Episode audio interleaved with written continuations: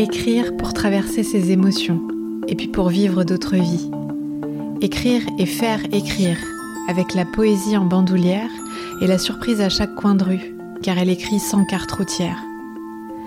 Amélie Charcosset a mis les mots au cœur de sa vie. Les mots pour essayer, qu'elle propose de laisser jaillir dans ses ateliers, et puis les mots qu'elle mêle et fait danser dans ses écrits à elle. Tendresse et fantaisie jalonnent le chemin d'Amélie. Enfin, il y a ce moment sans mots pour le dire, où l'on est seul à savoir qu'on y est, qu'on l'a, qu'on la tient. Qu'est-ce qu'on y est bien?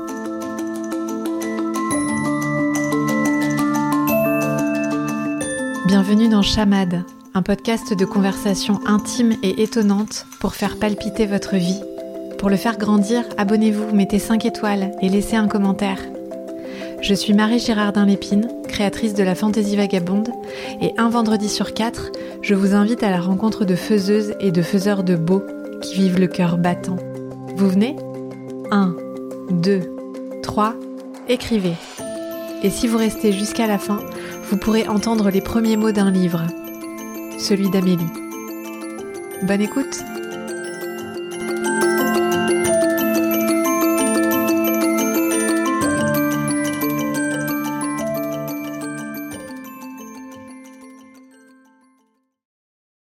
Bonjour Amélie Charcosset. Bonjour Marie. Bienvenue dans Chamade. Merci. Et euh, merci d'avoir euh, répondu à mon invitation. On est en, conversation longue distance aujourd'hui, puisque, enfin moyenne distance. Tu es euh, en Suisse et Mhm. moi je suis en Bretagne. Et je suis ravie de, de cet euh, échange qui démarre entre nous. Pour ouvrir les festivités, je te propose un jeu qui va nous aider à, à découvrir qui tu es. Est-ce que tu peux nous dire quels sont les mots importants de ta vie? Le premier qui, m'est venu, c'est euh, tendresse. C'est venu euh, d'un coup et je m'y attendais pas. Euh, mais je crois qu'il y a vraiment quelque chose de cet ordre-là de rendre, ouais, de rendre le monde un peu plus tendre. Et, je suis quelqu'un qui, aime beaucoup étreindre. Et, et ouais, du coup, je crois que c'est quelque chose qui est, qui est important. Un, un jour sans sans toucher, sans, sans étreindre, c'est, pas tout simple. Donc, Hmm. euh, et, et en même temps, je trouve que l'ambivalence du mot, tu vois, tendresse, c'est, enfin, c'est le verbe tendre aussi, et, et en fait, tendre, ça veut dire euh, plein de choses, je trouve, et du coup, euh, ça m'intéresse aussi dans mon, ouais, dans mon goût, dans mon, dans mon amour des mots, en fait. Hmm. Donc ça, c'était le premier. Et puis l'autre qui m'est venu aussi, c'est euh, sororité. Euh, c'est un mot qui m'accompagne depuis, euh, je sais pas, peut-être une dizaine d'années maintenant. Ou ouais. Et c'est allé de pair avec ma découverte du, féminisme et de, de comprendre ce que ça voulait dire et de comprendre que je faisais partie de, de ça. Et sororité, pour moi, c'est le, c'est vraiment ce, ça va un peu avec la tendresse aussi, mais c'est, ce lien particulier qu'on peut avoir euh, aux autres euh, femmes ou personnes se considérant comme femmes. Et, euh, et c'est un espace, tu parlais de cocon juste avant, mais c'est vraiment ça, c'est un espace de, de cocon où on peut être ensemble et avancer ensemble. Et pour moi, c'est, ouais, c'est hyper important et c'est ce que j'essaye de- ce, ce vers quoi j'essaye d'aller en tout cas. Enfin ouais, il y a quelque chose de cet ordre-là. Mm. Et puis, tu m'as demandé, euh, tu m'as dit que ça pouvait être en langue étrangère. Oui. Et donc, euh, comme j'aime beaucoup les langues, j'ai réfléchi à, aux mots que j'utilisais euh, régulièrement. Et il y a une expression qui est une expression slovène que que j'utilise très souvent. J'ai habité en Slovénie, mais il y a, tu vois, je suis revenue il y a dix ans maintenant. Mais pourtant, euh, je continue de l'utiliser. Donc cette expression, c'est potpodoge, et ça veut dire en fait euh, le chemin sous nos jambes. Et donc c'est, ça veut dire en route, tu vois, genre euh, allons-y, on y va, euh, tout ça. Et du coup, quand on doit partir quelque part et que je suis assise par exemple dans le canapé, je dis potponog, et puis c'est genre, bah allez, on, on, on commence quoi.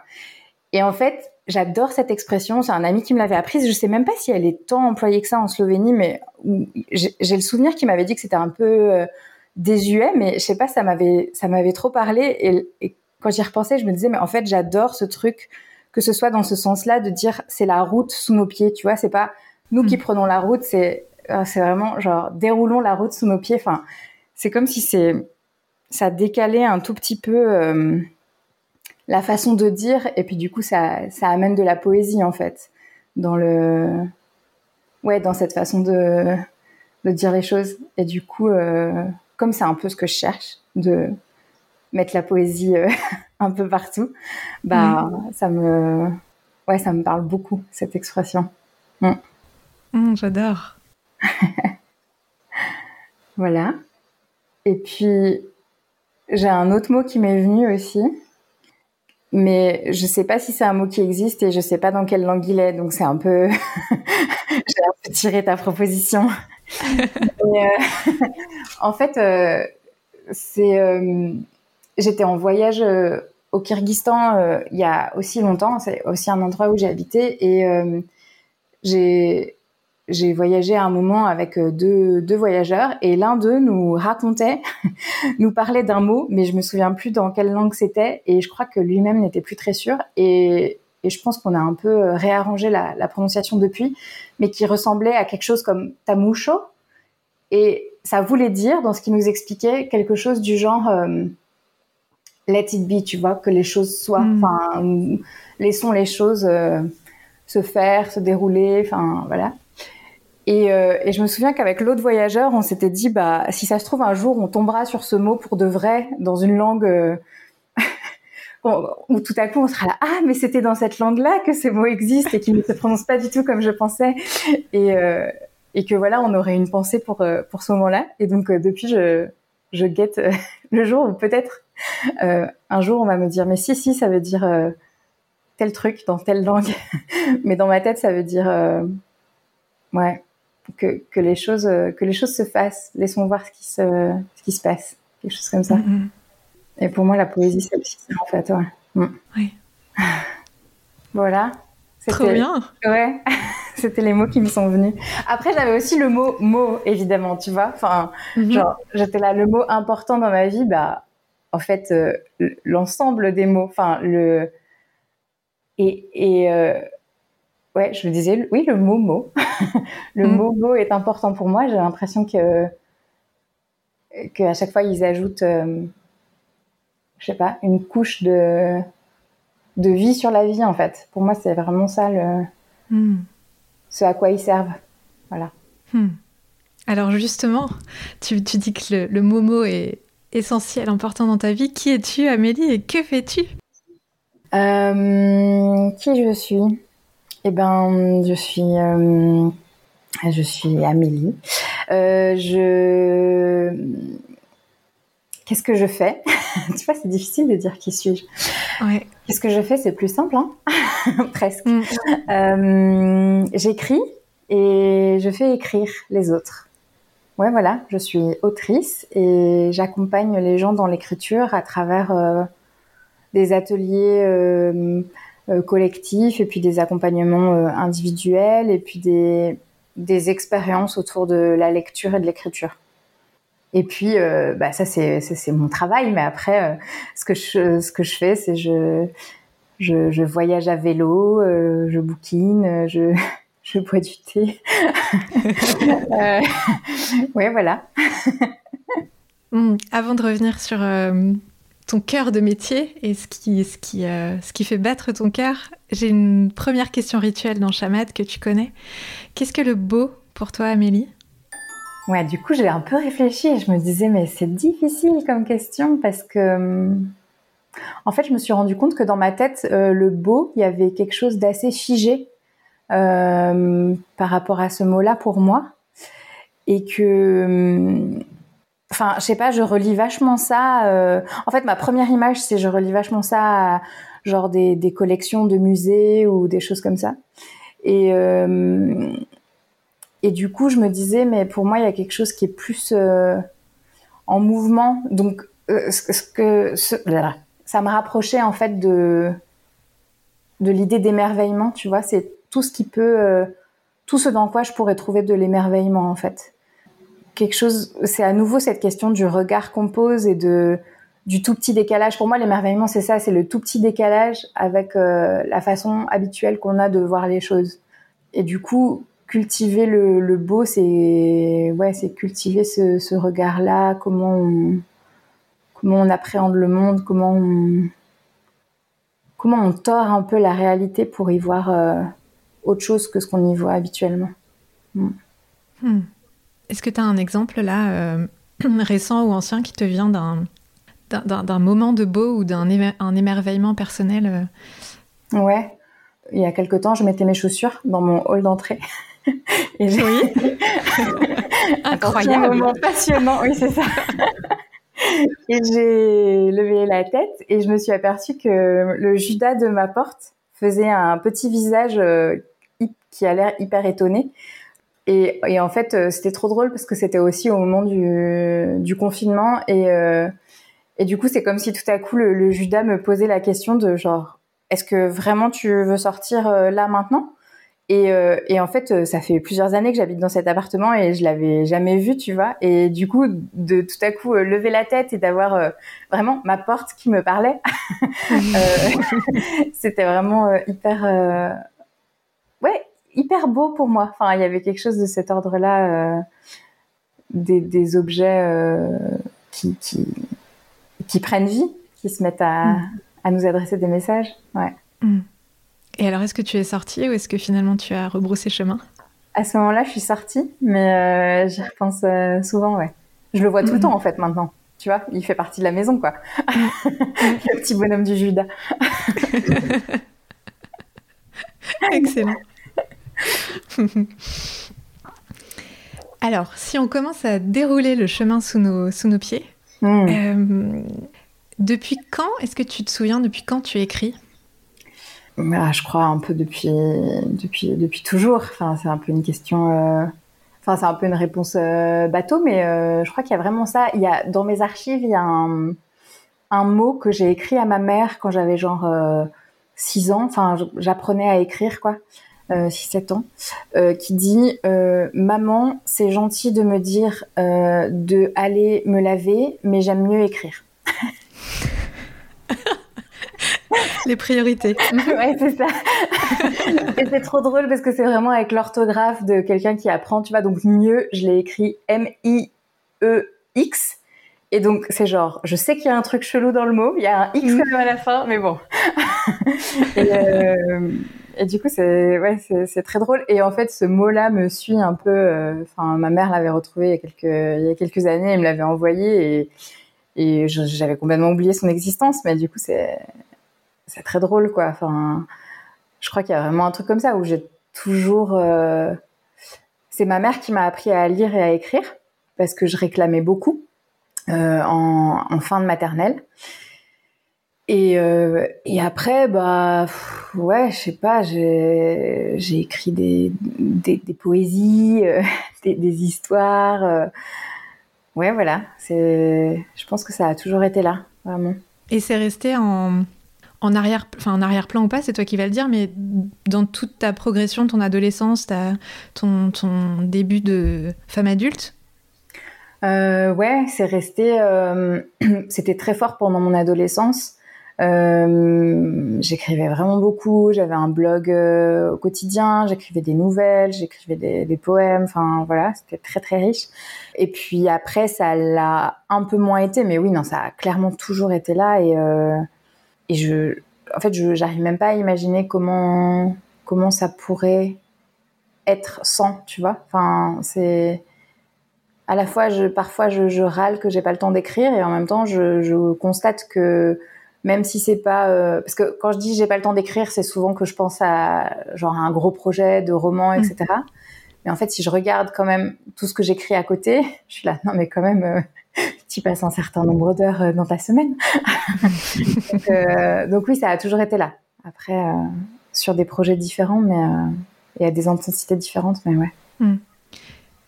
Tu dis que sur ton, notamment sur ton site, que les mots sont un outil de pouvoir, et euh, évidemment, je suis très d'accord avec ça. Qu'est-ce qu'ils te permettent à toi, les mots? Hmm. Je pense que hum, c'est ce que je te disais tout à l'heure de cette idée de, de couche supplémentaire à la vie. Moi, j'ai l'impression que ça me permet de, à la fois de traverser les choses, donc euh, euh, les choses pas forcément simples à traverser. J'ai l'impression de mettre des mots, ça me, même si c'est de la fiction en fait, on écrit quand même toujours à partir de soi et du coup, euh, même si c'est transfiguré ou transposé, bah voilà, ça me permet de digérer en fait des, émotions, des événements, euh, voilà.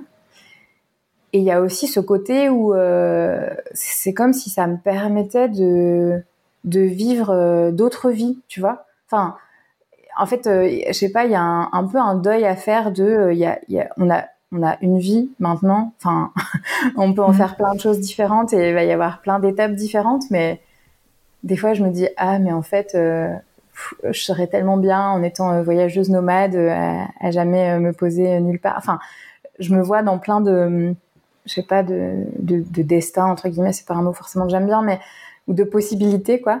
Et puis en fait, bah, le fait est qu'à un moment, t'es juste à un endroit et à un moment précis en même temps, quoi. Et je trouve que l'écriture, bah, elle permet un peu de, de contourner ça et de dire ah non, en fait, si je veux, je peux aussi faire autre chose. en tout cas, mon personnage va le faire. Enfin, et ça, je trouve ça assez gai en fait. Donc, je pense que ça me permet ça, de vivre euh, ben, mieux en traversant les choses et de vivre euh, plus grand. Hmm. Ouais, d'inventer d'autres chemins sur lesquels aller euh, faire marcher d'autres gens et, et toi via eux parfois, ouais. Mhm. Ouais, exactement. Donc en effet, c'est un outil de pouvoir absolument énorme. c'est hein. confirmé. tu disais tout à l'heure euh, dans l'intro que tu, que tu écris. Mhm. et que tu fais écrire les autres. Et j'aimerais bien qu'on se penche euh, un peu plus là-dessus, sur ces deux dimensions. Mhm. Et et pour ça, j'ai une question en deux parties. Qu'est-ce que qu'est-ce qui te nourrit le plus dans chacune de ces deux dimensions-là Et à l'inverse, qu'est-ce que tu trouves le plus difficile hmm. Alors, qu'est-ce qui me nourrit le plus dans le fait de faire écrire? Ce qui me nourrit le plus, je crois, c'est de voir comment les gens euh, s'emparent des, choses que je propose et euh, en fait, c'est la surprise de ce qui va naître, tu vois. Moi, j'arrive avec une proposition en tête, euh, enfin un ensemble de propositions. Je, je, j'esquisse un peu un chemin où j'imagine que ça va les emmener. Et les personnes écrivent et lisent leur texte et à chaque fois c'est genre wow mais en fait on pouvait aller là et là et là et là aussi enfin et bah à nouveau c'est ce truc de tout ce qui est possible, quoi. C'est incroyable. Et, et donc ça, j'adore ce côté. Euh, je, lance une petite graine et puis euh, ça, permet à plein de choses de de naître et d'exister, quoi. Donc euh, donc ça, ouais, ça, ça me plaît vraiment beaucoup. Qu'est-ce qui est le plus difficile?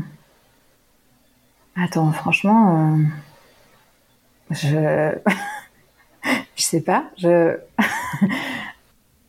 Qu'est-ce qui est le plus difficile, je dirais, c'est de peut-être de convaincre les gens de du bien que peut faire la poésie, tu vois.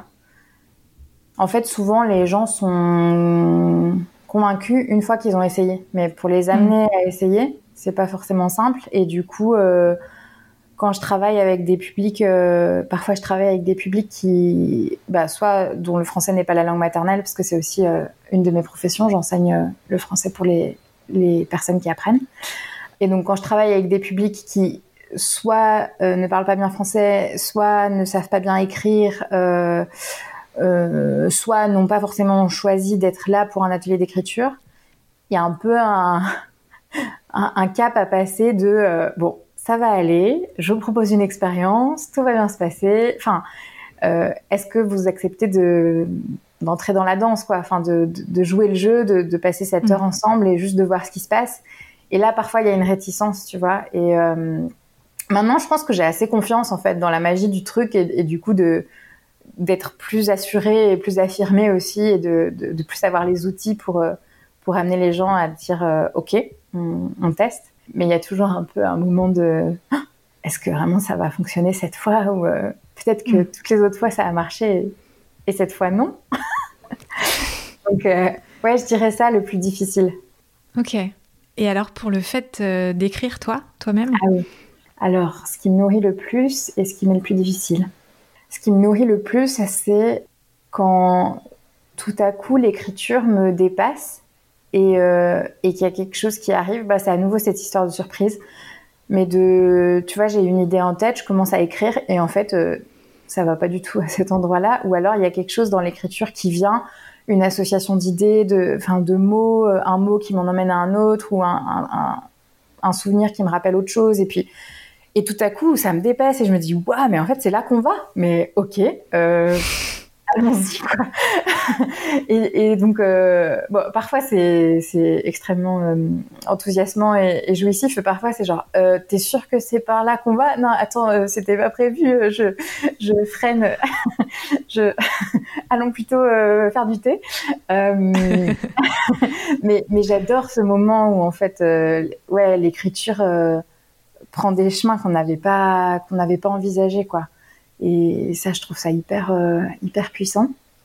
Et puis le plus difficile, ben j'ai l'impression d'avoir une, appréhension récurrente de euh, avant les temps d'écriture justement de bah, qu'est-ce qui va se passer? Tu vois, à la fois c'est ma plus grande joie et à la fois je crois que mm. en fonction de ce que je travaille. Euh, c'est genre bon ok est-ce que là j'ai l'énergie? Est-ce que est-ce que vraiment je m'y mets euh, Et du coup, euh, ouais, parfois, en fait, le plus difficile, bizarrement, c'est de m'y mettre, quoi. C'est euh, d'enclencher le mouvement. Et c'est pour mm. ça, d'ailleurs, que j'anime des ateliers aussi, tu vois. C'est parce qu'en en fait, en atelier, bah, on écrit. Parce qu'en en fait, on a une proposition et on a genre 12 minutes. Donc, à un moment, t'arrêtes de réfléchir, quoi. Tu y vas et tu fais avec la première idée qui, qui passe. Et en fait, peu importe si si elle est bonne ou pas en soi. Enfin, tu, vas en faire quelque chose à, ce moment-là, quoi. Donc l'atelier d'écriture est pour moi-même aussi un excellent moyen de me faire écrire. En fait, tu vois, c'est j'ai trouvé mes, faiblesses et je, je, crée le cadre pour essayer de les dépasser. Oui, c'est ça. Oui, parce que tu, toi-même dans les ateliers, non seulement tu animes, mais en plus tu participes. Ouais. Et tu, fais tes propres exercices. Exactement. Et euh, il y a vraiment deux écoles dans l'animation d'atelier. Donc il y a, il y a une école qui dit qu'on ne peut pas du tout faire ça, euh, écrire en même temps qu'on fait écrire.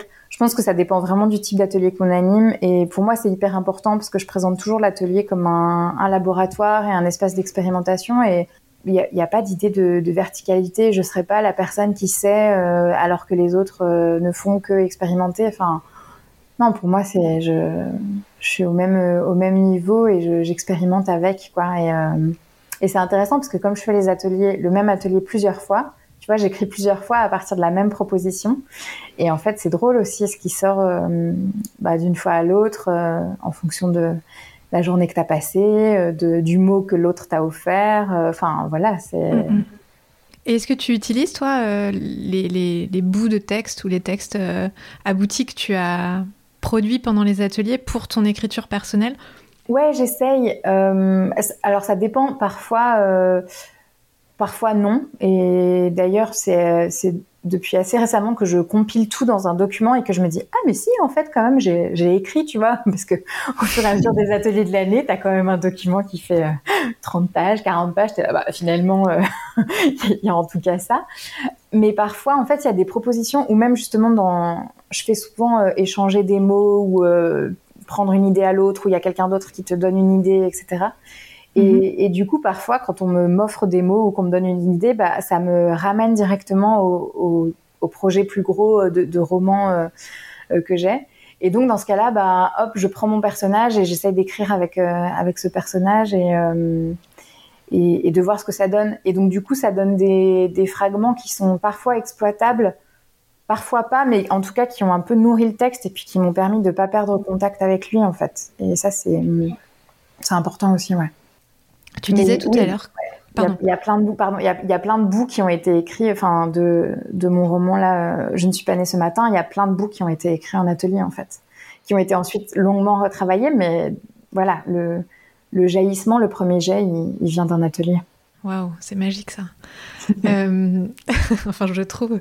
Tu disais tout à l'heure que tu te laisses, euh, quand tu es dans, tes temps d'écriture euh, personnelle, tu te laisses embarquer par, euh, ce que l'histoire est en train de te raconter. Alors que, enfin, ce processus, j'en ai, déjà entendu parler et je trouve ça assez fascinant. Mais ma question, c'est est-ce que tu as toujours été aussi comment dire? Est-ce que tu t'es toujours laissé embarquer justement par ton texte aussi facilement? Ou est-ce que tu te souviens de périodes où tu étais à freiner des quatre fers ou, beaucoup plus beaucoup plus enfermé dans ton idée de départ et euh, à t'y accrocher quoi? En fait, ça, ça partirait du principe que j'ai une idée de départ euh, assez, euh, assez fixe, tu vois? Sauf qu'en fait, quand je démarre, je, je suis à chaque fois assez dans une forme de flou je réfléchis. Je pense qu'il y a des périodes où où j'y vais moins. Bah, typiquement, même en atelier, tu vois. En atelier, euh, je, suis aussi euh, garante du, cadre que je pose, des propositions. Enfin, donc il y a aussi un état qui est pas tout à fait le même que celui dans lequel je suis quand j'écris euh, toute seule, tu vois, dans mon salon ou à mon bureau, parce que en fait, à ce moment-là, j'ai besoin de me préoccuper de personne d'autre, en fait. Tandis qu'en atelier, bah, euh, évidemment, euh, à la base, je suis là euh, pour pour le groupe, quoi. Et donc, mm. donc, il va peut-être y avoir moins. Enfin, je sais pas. J'ai plus l'impression qu'il y a une intensité que je peux mettre de côté, enfin que je vais mettre de côté en atelier. mais c'est comme si mon cerveau décidait par lui-même. Enfin, tu vois, c'est comme s'il avait compris. Donc, il, il me met pas dans des situations où, j'aurais l'impression de perdre contrôle avec un texte euh, parce que je sais que après il faut enfin voilà en fait il faut gérer la suite avec les autres tu vois enfin et ça c'est ce qui est la priorité. Pour autant j'ai pas l'impression de freiner des, cas de fer euh, en atelier mais ouais je pense qu'il y a eu des périodes où je, freinais plus. Mais surtout en fait ce à quoi ça me fait penser c'est plus qu'il y a des fois où j'ai écrit et en fait je me dis ah non mais euh, je vais effacer. Enfin tu vois je vais je vais faire comme si j'avais pas écrit ça. Euh, parce qu'en fait j'avais pas du tout envie d'aller dans cette direction. Sauf que ça marche pas trop. Enfin je vois que si je le fais après ça revient me me, me hanter. Je sais pas c'est peut-être un grand mot mais euh, que en tout cas si, si ça a surgi dans l'écriture c'est peut-être bien d'aller d'aller explorer ça en fait. Ouais. Mm. donc j'essaye de, de de pas être trop en lutte avec ça je me dis que ça fait partie de, du jeu. Et alors, euh, tu as cité le nom de ton premier roman tout à l'heure, Je ne suis pas née ce matin. Et euh, ça m'intéresse vachement de savoir ça. Comment, quand, où, tu n'es pas obligé de répondre aux trois, mais euh, c'est toi qui diras. T'es venu ce déclic de. Et d'ailleurs, est-ce que c'était un déclic de OK, je vais écrire un roman ou OK, là, je suis en train d'écrire un roman? Hmm. Il y a, il y a je sais pas, un phénomène de bascule à un moment ou qu'est-ce qui s'est passé? Euh, bah, du coup, c'est bien parce que ça, ça rejoint ce qu'on disait avant. En fait, c'est un texte que j'ai commencé dans un atelier d'écriture auquel je participais. C'était euh, euh, en, en, Belgique. Je suis allée, mais donc c'était en 2012. Donc en fait, c'est un texte qui a mis très longtemps à, à éclore puisqu'il est sorti là il y a quelques mois. Et donc je participe à cet atelier d'écriture. C'est à partir d'une exposition euh, sur euh, sur des masques. Et du coup, on doit choisir un masque euh, et écrire à partir de ce masque-là. Et je choisis un masque et j'écris un texte. Et de, enfin de, quelqu'un qui qui est au chevet de quelqu'un d'autre à l'hôpital. Et en fait c'était un peu pour moi le masque de la personne euh, dans le dans le lit d'hôpital. Et donc je commence à écrire ça. Je sais pas du tout ce que c'est. Enfin voilà c'est juste deux personnes euh. bon. Et puis en fait les propositions au fil de la journée m'amènent à, continuer en fait ce texte là et donc je repars de l'atelier avec j'ai peut-être deux pages euh, de, ça en fait. Et euh, et je sais pas, ça me, ça me, ça me parle un peu. Euh, J'en écris un peu après d'autres bouts. Je me dis, ah, tiens, peut-être que c'est une nouvelle. Euh, enfin, voilà. Et puis en fait, euh, fragment après fragment après fragment après fragment, je me dis mais tiens, ça a l'air d'être un roman plutôt. Enfin, tu vois, mais c'est vraiment pas. Au début, il y avait vraiment rien en fait. il y a aucun moment où je me suis dit ah tiens maintenant je vais écrire un roman. Tu vois, c'est quelque mm. chose bah oui que j'avais en tête et que je me disais un jour j'aimerais bien écrire un roman, mais ce matin-là de juillet, j'avais pas du tout décidé de ah tiens ça y est aujourd'hui je commence mon roman. Le fait est que j'ai commencé ce roman euh, et que le, le, texte écrit pendant cet atelier est encore un tout petit peu dans le dans le dans le dans le livre final. Euh, mais il y a plein de choses qui ont été enlevées, ça a beaucoup été réécrit, euh, donc ça ça s'est complètement modifié, mais ouais, c'est né là en fait. C'est né dans un atelier mm. où, où j'écrivais juste un texte pour répondre à une proposition, quoi.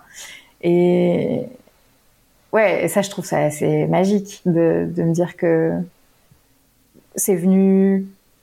Oh, tout à coup, c'était là. Enfin, tu vois. Mm-hmm. Et après, le pas supplémentaire de dire, OK, donc là, euh, c'est vraiment pas une nouvelle, c'est un roman. J'en fais quoi? Est-ce que, tu vois? Enfin. Ouais. Euh, bah, en fait, je crois qu'il y avait ces deux personnages qui commençaient à se, à se dessiner. Puis petit à petit, je commençais à voir euh, ce qu'elles avaient vécu ou ce qu'elles avaient pu vivre. Et, et, euh, du coup, j'avais des, des, fragments comme ça qui me venaient. Et puis à un moment, ben ouais, je pense que je me suis mise à dire, euh, j'ai pas le souvenir d'un moment particulier, tu vois, mais je pense qu'à un moment, je me suis dit, je me suis mise à dire, bah je, suis en train d'écrire un roman, je crois. et puis après, euh, après, il y a plein de moments où je me suis dit que ça servait à rien et où du coup j'ai arrêté de l'écrire et, et, donc il y a eu plein de temps en fait euh, entre le, le, moment où où j'ai commencé où le moment où j'ai fini un premier jet. Mais je crois qu'à un moment c'était juste que je m'étais attachée aux deux personnages et que j'avais envie de savoir ce qui leur arrivait, tu vois, vu que vu que je ne construis pas avant, je ne savais pas. donc j'étais là, bas il faut que j'écrive pour savoir en fait. Donc euh, ouais. Je pense que c'est ça.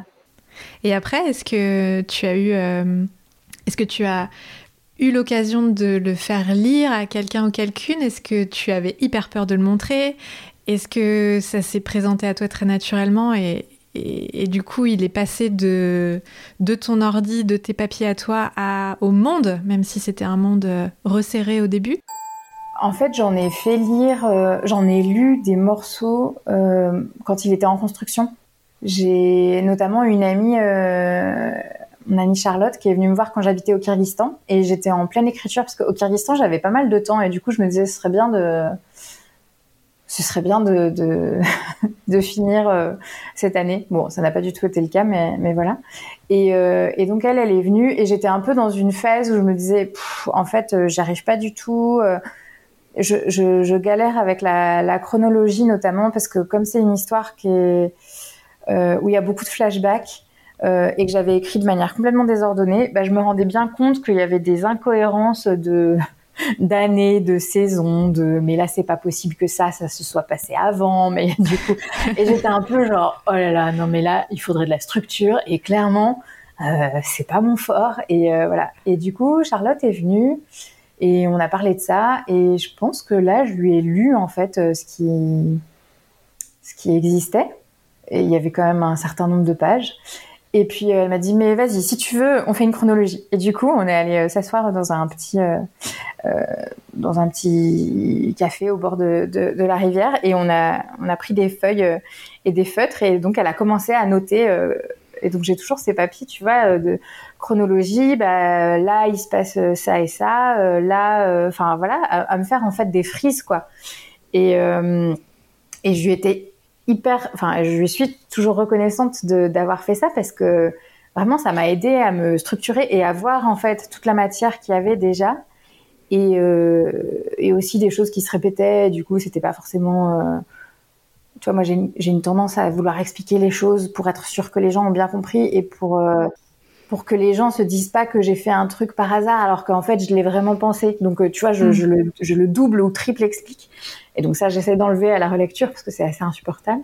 Et, oui, et du coup, ça m'a vraiment donné beaucoup de clarté. Et en fait, c'est trop drôle parce que je me souviens d'un truc qu'elle m'a dit à ce moment-là. Donc c'était en 2013. Et elle m'a dit, non mais franchement, euh, t'es presque au bout, hein. genre t'es pas loin de la fin, tu vois.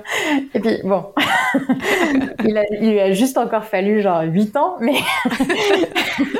mais ouais, non, pour moi ça c'était un super euh, gros pas de le lire. Et puis voilà, du coup après j'ai lu, ouais, j'ai lu des extraits, et puis après les, différentes versions ont été lues par plusieurs personnes et euh, oui, évidemment j'ai hyper peur à chaque fois. Et en même temps, je crois que j'ai assez déconstruit, mais au fur et à mesure, mais ce truc que l'écriture, c'est un truc euh, hyper solitaire, qu'on montre euh, seulement, euh, tu vois, quand c'est publié sur une table de librairie, enfin, avec lequel j'ai beaucoup, j'ai beaucoup bataillé aussi. Je pense que c'est pas une idée qui fait du bien. Je pense que ça correspond mm. peut-être à certaines personnes, mais en fait, pas à plein d'autres. Et c'est ok, tu vois. Et et du coup, d'avoir des gens à qui lire, à qui, euh, avec qui en discuter et tout, ça a été hyper, euh, hyper précieux. Ouais. Mm. Et, et, même, tu vois, parce que ça, ça rajoute de, de, la matière aussi à, au livre. À un moment dans, Je ne suis pas née ce matin, elle, euh, donc il y a, elle, lime, Anna lime les ongles de, de Margot. Et et en fait, ça, c'est une amie qui m'a raconté ça, qui m'a dit, bah, en fait, moi, j'ai accompagné ma, ma grand-mère en, fin de vie et, et, je lui ai limé les ongles et c'était hyper fort comme moment et tout ça. Et elle m'a raconté ça et, et parce que ça lui avait fait penser à ça de, de, me lire, tu vois. Et je me suis dit, bah, ouais, je trouve que c'est très, très beau comme geste. Tu mmh. vois, je parlais de tendresse au début. Pour moi, il y a quelque chose de, de cette attention-là aussi aux, aux mains de l'autre, au bien-être de l'autre et tout ça. Et du coup, tu vois, maintenant, ça fait partie du roman. Et ça, j'aurais pas eu si, en fait, euh, mon ami Marion n'avait pas lu ce, ce manuscrit en cours, en fait. Mm. Ouais. Mm, voilà. Ouais, donc ça, ça, peut apporter de la densité et du relief et, et des, des, petits trésors comme ça euh, ajoutés parce que tu es ouverte à, à la lecture active des autres, en fait. Ouais, c'est ça. Et puis une forme de confiance aussi, tu vois, de, oui. voilà, que, que, des personnes te disent, bah, on a envie de savoir la suite. Bah, ok. Parce que le, tu vois, je te disais tout à l'heure le côté, euh, parfois j'ai du mal à m'y mettre. En fait, j'ai moins de mal quand il s'agit de d'écrire euh, une newsletter ou un contenu sur les réseaux ou un post de blog, mais aussi parce que je vois que le l'arrivée est beaucoup plus proche et que du mm. coup beaucoup plus proche, je vais avoir un échange avec les gens. Et en fait, pour moi, l'écriture, c'est aussi ça. C'est qu'est-ce que ça va permettre comme discussion avec les gens, tu vois. Et, et donc, quand tu écris une newsletter, tu sais que bah, dans deux heures, elle est envoyée. Bon, bah, enfin, voilà, c'est. bon, j'arrive à gérer quoi ce, laps de temps. Mm-hmm. Mais un roman, c'est genre, c'est tellement long pour moi en tout cas euh, que, que, du coup, euh, tu peux, il y a, y a, trop d'endroits où je peux me perdre en fait. Et, euh, et donc, euh, ouais, le, le, les amitiés et, le, et, la sororité, pour le coup, ça me permet aussi de, de garder le cap. Mm. Ouais. Est-ce que ça te dit qu'on fasse une pause jeu? Ah bah ouais. J'ai pas réfléchi longtemps au jeu avec toi parce que ça m'a semblé être une évidence absolue. Mm. Je te propose qu'on fasse un ping-pong verbal. Euh, je l'ai déjà fait avec, euh, avec d'autres invités et avec toi, ça, ça coulait de source. Donc, euh, pour la première fois, en revanche, je te laisse choisir le premier mot et puis bah, moi, je t'en renvoie un et tu m'en renvoies un, etc., etc., jusqu'à plus soif. Ok. Et donc, c'est le premier mot qui nous passe par la tête par rapport à ce mot-là? C'est ça, ouais. Ok. Ours. Oh là Ah, c'est très drôle. Euh, hiver. Saison. Changement. Métamorphose. Hmm. Papillon. Coccinelle. Rouge. Lèvres. Goût. Sens. Direction. Vadrouille.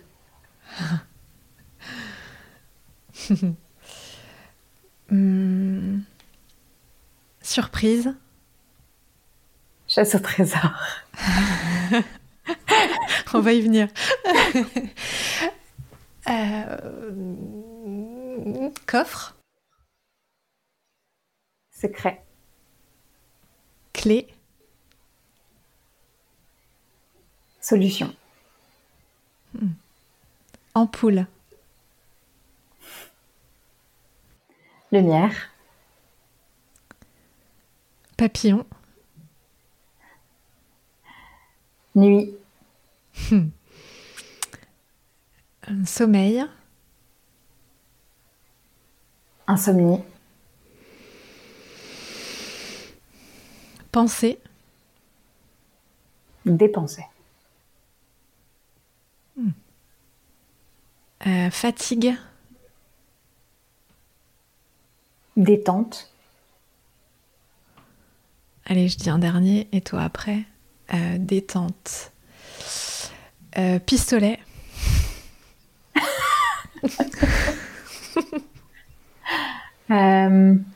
toucher. Waouh, pour reboucler avec la tendresse. Bravo, hein, pistolet. Trop bien.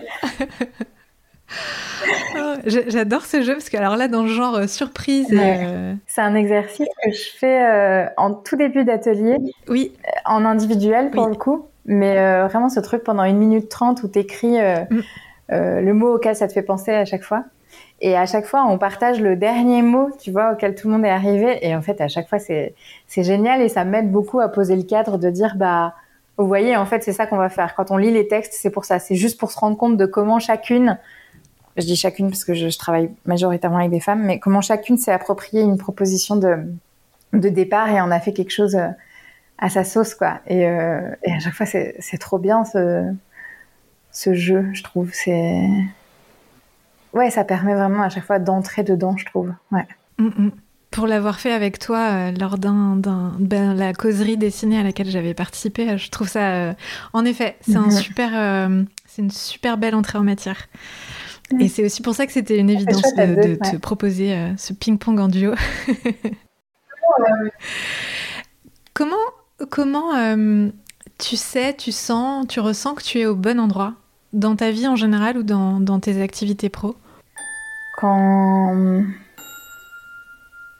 je pense qu'il y a une forme de, pétillement, je, je, me sens euh, un peu sautillante.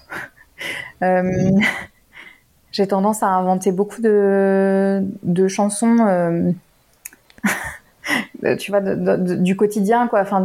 Sur tout ce qui se passe, en fait. J'ai tendance à inventer des chansons euh, un peu aux paroles euh, un peu un peu stupides, mais mais voilà. Et je, crois que quand je chante beaucoup, c'est que c'est que ça va bien. c'est qu'il y a un truc qui est, qui est assez assez fluide et, tout ça. Mais c'est c'est hyper drôle que tu me poses cette question parce que le j'ai fait un mémoire il y, a, des années, mais pendant mes études de lettres, sur euh, le sentiment d'être à sa place dans les carnets d'Albert Camus. Et du coup, clairement, cette, euh, cette idée de d'être à sa place, c'est ça me ça, ça, me ça me parle beaucoup, ça me questionne beaucoup. Et, euh, et, et, tu vois là dans le texte que je travaille en ce moment, j'ai un fragment qui est pas encore écrit, mais où je j'ai juste noté euh, être à sa place versus rester à sa place. Euh, et je me disais, c'est fou comme euh, juste le, le mot, euh, enfin le verbe qui change, ça change complètement la signification de, tu vois, être à sa place, c'est hyper positif et rester à sa place, tout à coup, t'as l'impression d'être étriqué et emprisonné. Et, ouais, voilà. Donc c'est des thématiques qui me qui me parlent. Je crois que ça se passe dans le corps. Euh, à la fois quelque chose de, tu vois, qui comme qui est ancré sous les pieds, et à la fois que c'est pas, pour moi, c'est pas des racines, c'est pas quelque chose qui te, ça peut être en mouvement en fait. Euh, donc ça, ça, reste léger, quoi. C'est, euh... Hmm. ouais. Est-ce que tu as l'impression de le, de le, rechercher consciemment ou quand tu y es, tu dis ah, en voilà un, un moment où je suis à ma place j'ai l'impression d'avoir la chance que ce soit vraiment euh, très souvent là pour moi, en ce moment en tout cas. Mais oui, il y a des moments. Euh... Bah, euh, récemment, j'ai organisé à la maison une soirée, euh, justement une soirée sororale, avec des, des, femmes qui ont chacune amené quelque chose à, à partager, une, une, question, un livre, une musique, un, un jeu de tarot. Enfin voilà. Et donc on s'est partagé tout ça pendant la soirée. Et j'adore ça parce que je trouve que c'est pas forcément simple de, parler quand on est en groupe. Enfin, moi, j'ai du mal à aller dans des groupes que je connais pas, etc. Et là, le fait que chacune amène vraiment une thématique, bah, ça permet à la fois de d'avoir de la place pour chacune, de l'attention pour chacune, et à la fois de bah, de naviguer dans plein plein de sujets et thématiques différents.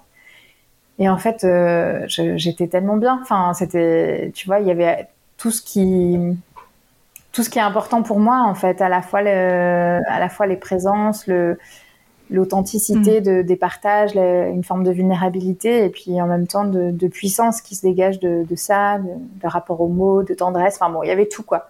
Et du coup quand elles sont parties j'étais là waouh waouh. Ça c'est bon. Ouais.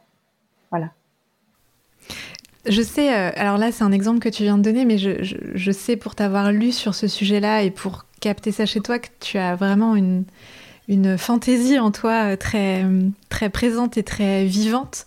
Et euh, dans les, la façon dont tu organises tes ateliers, dans la façon dont tu, bah là, dont tu parles de, de ton de ton processus de création, la façon dont tu mènes ta vie aussi, parce que là tu viens de donner un exemple avec ce, cette soirée avec des femmes, mais je t'avais lu aussi, je crois que c'était dans une newsletter où tu parlais d'une soirée euh, euh, que euh, tu avais organisée chez toi où les gens, je crois, étaient ne ne devaient pas parler ou je sais plus exactement ce que c'était comme mais en tout cas tu pourras en parler après si tu veux mais je, ressens vraiment un positionnement un tout petit peu à côté, tu vois, le pas de côté, pour revenir sur la métaphore du chemin euh, chez toi. Et mm, ça m'interroge, est-ce que tu as l'impression d'avoir toujours été comme ça ou est-ce que c'est quelque chose que tu as cultivé en, grandissant, en vieillissant? Je reviens juste sur le bal du silence parce que c'est trop bien à faire, euh, où effectivement les, gens arrivent et, ils n'ont pas le droit de parler et on les met euh, deux par deux face à face et ils ont seulement des feuilles et des stylos et du coup ils peuvent euh, faire connaissance seulement en, s'écrivant. Voilà. C'était très chouette. Euh, est-ce que j'ai toujours eu ça? Est-ce que j'ai cultivé? En fait, c'est c'est hyper beau comme question. Bah tu vois là c'est le mot beau qui me vient. Je pense que hum, ça a toujours été un peu là. Enfin, je me suis quand même souvent sentie assez en décalage avec euh, les autres, notamment, euh, tu vois, euh, enfants, ados, quoi, jeunes ados. Et je pense que à partir du lycée, j'ai commencé à à plus accepter que ben voilà en fait c'était comme ça enfin tu vois c'était ça qui me faisait envie c'était ça qui me plaisait et, et du coup après c'est devenu enfin, c'est devenu moins lourd en fait. Et puis du coup, c'est, c'est, ouais, c'était à la fois plus présent et plus léger. Et puis effectivement, pour moi, c'est vraiment le, enfin, c'est pour ça que quand, j'ai découvert ce que tu faisais et la fantaisie vagabonde, tu vois, enfin, genre deux mots ensemble, c'était juste genre, bah, enfin, mais, mais, mais qu'est-ce que c'est que ça? C'est parfait, tu vois. Je veux dire, c'est deux mots qui me parlent tellement. Euh, donc, oui, maintenant c'est presque un jeu d'aller euh, d'aller semer ça euh, un peu partout euh, où je peux. Mais je pense que ça a pas toujours. J'avais pas toujours conscience de ça. J'avais plus conscience d'un un peu d'être en décalage, mais maintenant je, suis contente de ce décalage-là parce que je vois aussi ce qu'il apporte chez les autres. Tu vois, quand, les gens me renvoient en fait ce que, ça leur fait justement cette cette fantaisie-là bah du coup je me dis bon bah c'est cool en fait c'est juste je n'avais pas trouvé euh, mon gang quoi tu vois? J'étais pas encore à ma place mm, c'est ça ouais. donc oui je l'ai cultivé et en même temps c'était ouais j'ai trouvé les personnes qui qui avaient envie que ce soit cultivé dans leur euh, sur leur plate-bande mm. C'est exactement pareil pour moi. Le, le, le, miroir en face change tout en fait. Quand ouais ouais. C'est trop bien. On va, se, diriger euh, tranquillement vers la fin et on arrive au rituel de fin en deux parties. La première partie, c'est une question. Tu dirais que c'est quoi le bénéfice majeur que tu tires à euh, écouté et avoir, euh, à vivre la vie que tu t'es choisie? Ben, je sais pas, c'est de enfin tu vois bah, bah, en fait ce qui me vient c'est quand les gens répondent euh, comment ça va comme un lundi mais en fait je ne comprends pas cette euh, enfin je, je, je, comprends cette réponse mais genre je, je, ne vis pas ça en fait. Et, et je sais pas moi je je suis trop contente quand, quand c'est lundi parce que j'adore mon travail. Je suis trop contente quand c'est le week-end parce que j'adore le week-end. tu vois, en fait, je me disais, mais c'est hyper cool. Je, je, je, suis dans un, dans un rythme et dans un, dans une, ouais, dans une façon de, vivre les choses qui, qui fait que quand c'est les vacances, ben, j'ai pas l'impression d'être euh, sur les rotules et genre enfin c'est les vacances et j'en avais besoin sinon euh, ça n'allait pas aller. Euh, et en même temps, bah, je suis trop contente parce que c'est les vacances et du coup, euh, voilà, je vais changer d'environnement, de, rythme et tout ça. Mais oui, pour moi, c'est d'être dans une forme de, douceur en fait, tu vois, avec euh, avec moi et avec si possible avec les autres, mais et si possible avec moi en fait. Mais mais oui, je sais pas. Du coup, j'ai l'impression d'avoir une vie qui est mouvementée mais douce. La dernière partie, c'est hum, le moment où, euh, où moi je ferme les yeux et où les auditrices et auditeurs ferment les yeux aussi s'ils en ont envie. Et où euh, tu. Ben, en fait, je, plutôt que d'introduire euh, quoi que ce soit, je, je, vais dire que je te laisse carte blanche pour, pour ce moment. Et, et donc, ben, tu nous emmènes là où tu as envie. J'avais envie de vous raconter comment j'ai trouvé la fin de mon roman. Parce que je disais plutôt que j'ai toujours beaucoup écrit et quand j'étais euh, ado, je, je, trouvais mes fins hyper facilement. C'était, c'était, euh, je sais pas, ça, ça, ressemblait presque à de, de la magie, c'est-à-dire que je commençais un texte et j'écrivais trois lignes et hop, j'avais la dernière phrase qui me venait et donc je l'écrivais tout à la fin de ma page ou ou de mon document Word et après j'avais plus qu'à dérouler entre guillemets pour aller dans cette direction-là. Et puis euh, c'est quelque chose qui est passé, zut. Et, du coup là dans ce dans ce roman, euh, j'ai longuement bataillé avec la fin parce que c'est une histoire qui est pas très joyeuse et mais que j'espère quand même euh, lumineuse. Mais du coup, si je faisais une fin triste, je me disais non mais c'est vraiment horrible. tu peux tu peux vraiment pas faire ça aux gens si je faisais une fin heureuse, j'avais l'impression que c'était forcément gnangnan et, euh, et, du coup guimauve et, et ça m'allait pas. Euh, après, j'ai exploré le fait de faire, de pas décider et du coup de faire euh, que c'était le lecteur qui choisissait, le lecteur, la lectrice. Mais j'avais un truc de, j'avais l'impression d'arnaquer le monde entier en, décidant que je ne savais pas et que du coup je laissais les gens décider. je trouvais que c'était pas du tout prendre mes responsabilités. Ça ne m'allait pas du tout. Et j'étais un peu coincée dans, tous ces trucs-là. Et puis, on a fait une résidence d'écriture avec des, des amis. C'était la première résidence qu'on organisait. Depuis, on, depuis, on en a peut-être fait 6, 7 ou 8, je sais pas. Et euh, on était dans une maison qu'un ami nous prêtait à Tours. On était assises dans le salon, euh, toutes les quatre, chacune écrivait sur son projet.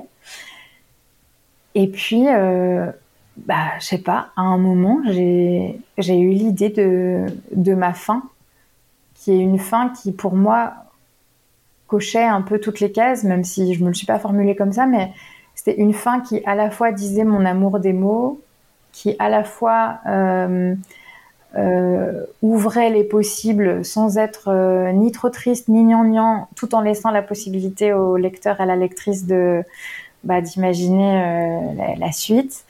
Euh, et en fait, qui, je sais pas, c'est comme si ça synthétisait un peu le, livre en fait. Et donc, j'étais, c'est comme un peu ce petit moment de il y a, du monde autour de toi et, il vient de se passer un truc incroyable pour toi et tu le gardes un tout petit peu euh, en toi avant de le partager avec les autres.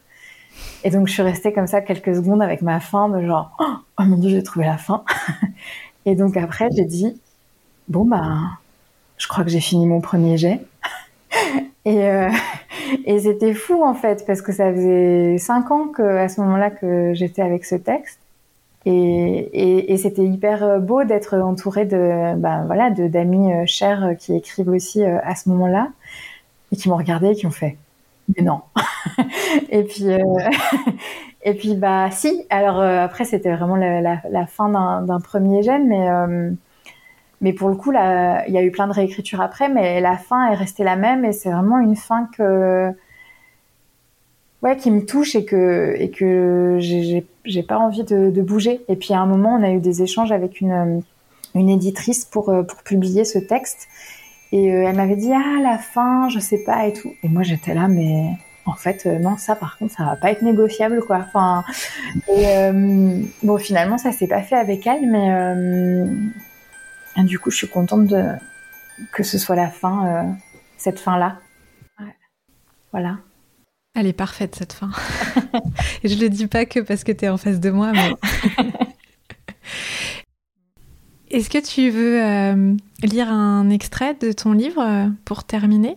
Ben ouais, je veux bien. Bah, du coup, je vais pas lire la fin parce que c'est quand même du gros spoil. ouais. Mais je peux lire le, le tout début? Avec plaisir. Nous avions déambulé longuement et, éreintés, nous faisions une pause sur un banc d'un parc.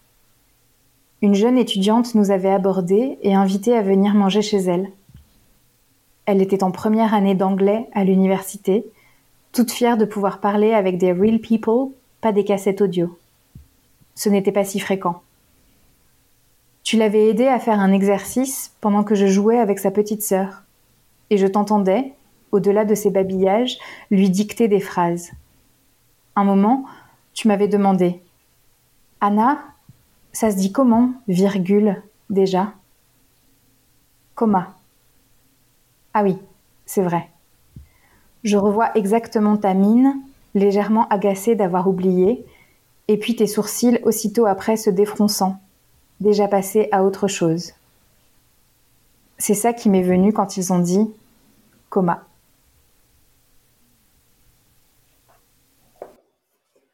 Hmm. Merci beaucoup, Amélie. Merci à toi. À bientôt. Avec plaisir.